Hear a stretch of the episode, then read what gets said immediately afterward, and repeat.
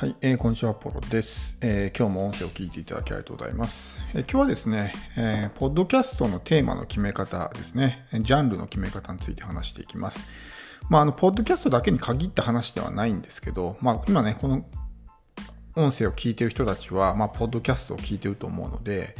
まあね、あの、一応、ポッドキャストのテーマの決め方ということで話していきますけども、まあ、他の情報発信の媒体にも応用できる考え方なので、まあ、ぜひですね、参考にしていただきたいと思います。まあ、今はですね、もう個人でも情報発信をするのが当たり前の時代なので、むしろですね、情報発信をしていかないっていうのは、ちょっとこれからの時代にね、乗り遅れる可能性があるので、もしまだですね、こう、一切こうインターネット上で情報発信をしていないのであれば、もう今すぐにでもですね、まあ、始めることをお勧めするんですけど、まあ、中でもですね、ポッドキャストっていうのはまだこう全然、なんていうんですか、参入者が少ないんですよね。利用者、ユーザーは増えてるんですけど、こう、まあ、発信する側ですね、っていうのは非常にまだ少ないんですよ。で、実際にまあ、こう、ポッドキャストのね、チャンネルを見てもらえばわかると思うんですけど、まあ、発信してる人もですね、本当にこう、2、3エピソードでも更新が途絶えちゃったりとかっていう状態なんですよ。だから発信をする人がそもそもいないと。そして、いたとしても継続できる人が、まあ、ほとんどいないということなんですよね。なので、まあ、非常にチャンスなんですよ。もう発信するだけで勝手に自分が勝ち残っていけるので、YouTube とかはね、まあもちろん僕もやってるし、まあその、あの、競争が激しいんで、なかなかこうね、えー、抜きん出るとは難しいですけども、まあ、ポッドキャストであれば、普通に継続してるだけで、なんかちょっとすごい人みたいな感じになっていくんですよね。まあ、なので、まあ、ブログとか YouTube とかね、まあ、いろいろありますけど、個人的にはポッドキャストもね、すごくおすすめだなというふうに思います。で、まあ、自分もですね、こうポッドキャスト始めてみたいな、みたいな人いると思うんですけど、まあ、最初に困るのがテーマ選びですよね。うん、どんなテーマについて話していこうかな、みたいな。自分にはね、何もこう、そういう話できるようなことがないぞっていうふうにね、思うことがあると思うんですけど、あの、まあ、どういうテーマについて話せばいいかっていうと、もちろんこう、すでに自分の商品を持ってる人は、その持ってる商品に関連した内容をまあ、発信した方がいいですよね。結局最終的にはそこに結びつけていかないといけないんで、全く関係のないですね、こうテーマで、ま発信してもいいんですけど、まあ、基本的にこう、ポッドキャストってまだ日本とかね、まあ、アメリカ以外の国では広告収入というのが発生しない媒体なので、どんなにこう視聴者数、まあ、リスナーの数が増えても、ポッドキャスト単体でね、マネタイズするっていうのは難しいんですよ。だからその先に何かしらの商品がある場合は、そこにこう結びつけていかないといけないんですけど、まあまだね、そういう商品とかも一切持ってませんっていう人もいると思うんですよ。でもそういう人もですね、とりあえずまず発信することから始めるのがいいと思うんですね。やってるうちに自分に何ができるのかとか、ね、その読者とかリスナーに何を求められてるのかっていうのが分かるんですよ。で、やってるうちに、あ、これかなっていうのが見つかってくるんで、やりながら探すみたいな感じなんですよ。最初からもう絶対これにするんだって決めたとしても、その決めたものがうまくいくかどうかってやってみないと分かんないじゃないですか。ってことは、もうその何をやろうか決めることをずっと考えてるのってすごい時間もったいないんですよね。そんなことを考えてる暇があるんだったらもうさっさとね、一日でも早く始めた方がいいわけですよ。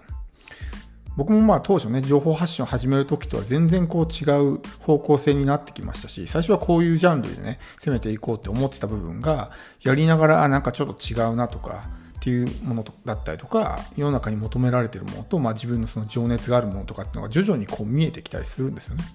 そうすると、あ、こっちに行った方がいいなみたいなのが見えてくるんですよ。だからやりながら決めるのがいいんですけど、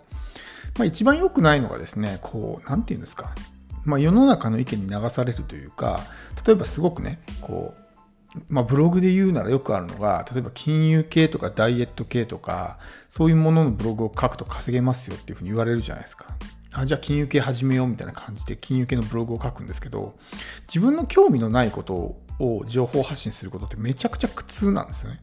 一切金融に興味ないのに儲かるっていう理由だけで金融のブログを書いても、まあまずですね、挫折するのはほぼ間違いないんですよ。っていうのはもう苦痛で苦痛でしょうがないからですよ、もう。それをやることが。で、全然その興味もないから学ぼうともしないし、だから知識が浅いまま。知識が浅いから情報発信の内容も大したことないし、当然お客さんもね、大したことない情報だから集まってこないっていう、まあ、悪循環になるんですよね。で、作業するのにももう苦痛でしょうがないから、もう本当にね、全然進まないみたいな感じになるんですけど、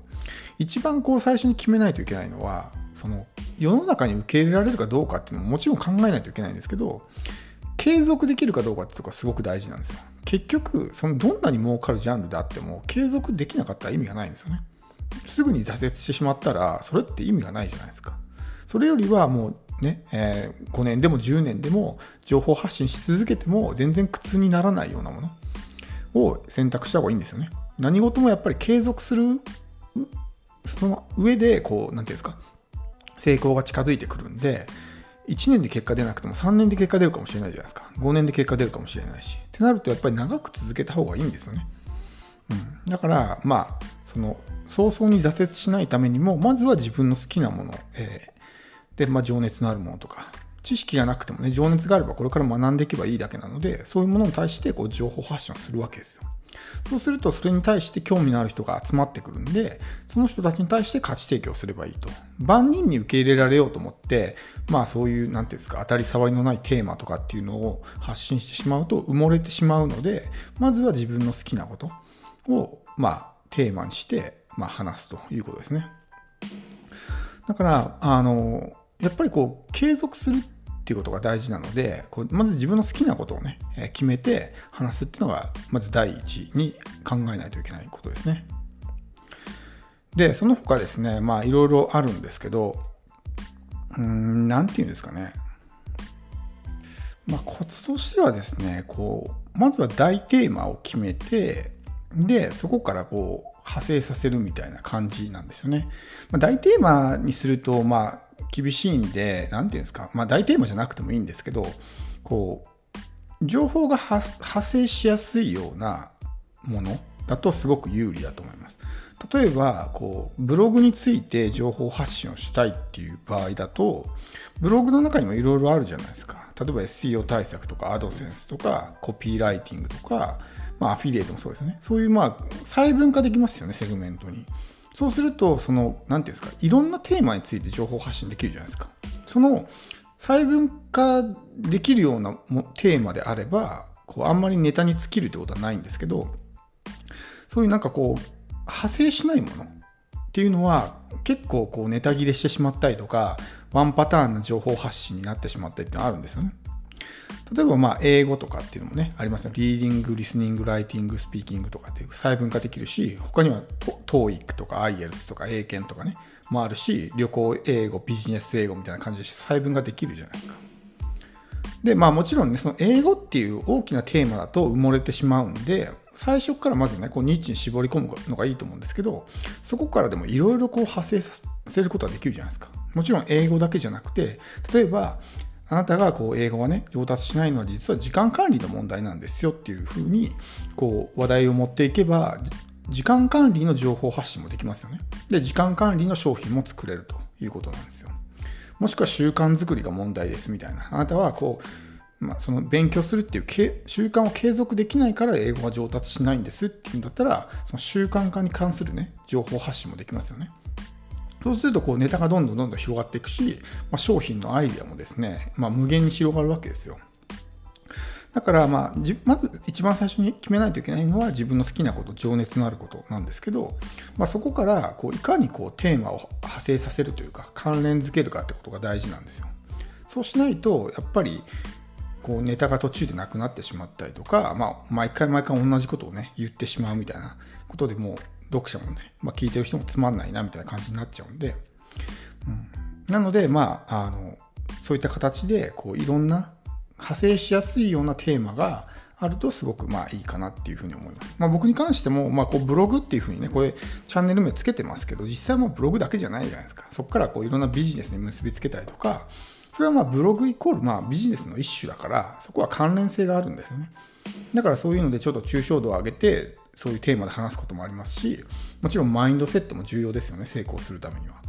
だからブログとかマインドセットっていうのは関連があるわけですよ。そうするとこう無限にこうテーマが広がっていくので、まあ、そういった形で、まあ、いろんな方向性を持って、まあ、発信していくとネタが尽きることがなくなるということなんですよ。だから全く関連性のない情報発信をするとお客さんっていうのは離れていくんでだって自分がね例えばこうじゃあ何でもいいですポッドキャストについて学びたいと思ってるのにこの発信者がね全然関係ないじゃあ例えばペットの話をしだしたりしたらつまんないしためにならないから離れていくじゃないですか。だからそういうのは良くないですね。全くその関連性のないようなテーマ。まあ、1回2回はいいと思うんですよ。そういう自己開示をしたりとか、まあ、プライベートの話をしたりとかでもいいとは思うんですけど、毎回そういうね、全く関連性のないような話、ただのこう、おしゃべりみたいなことをしてても、やっぱりそこってビジネスに結びついていかないので、常にこう、どういうね、方向性を持って情報発信をしていくのかっていうのは意識しながらやっていく必要があります。で、まあ、あの、僕も忘れてたんですけど、あの、忘れてたってちょっとあれか、あれですけど、こう、あの、ポッドキャストを始めてみたい人とか、ポッドキャスト初心者用のメルマガっていうのを持ってるんですね。なので、あの、またリンクを貼っとくので、まあ、ぜひ興味のある方ね、ポッドキャストやってみたいみたいな人は、そのメルマガ登録してもらったりとか、あと電子書籍もね、出版してるんで、まあ、よければね、こう入門編ということで、電子書籍ね、読んでもらえればと思いますので、まあ、それもあのリンクを貼っておくので、まあ、ぜひですね、えー、まあ目を通してもらえればと思います。まあ、これからはね、えー、間違いなくこう個人がインターネットで情報発信をして、それぞれが自分のね、商品とかお客さんを持つ時代が間違いなくやってくるんで、もう一日でも早くね、情報発信をすることをお勧めします。はい、えー、ではですね、今日は以上になります。最後まで聞いていただきありがとうございます。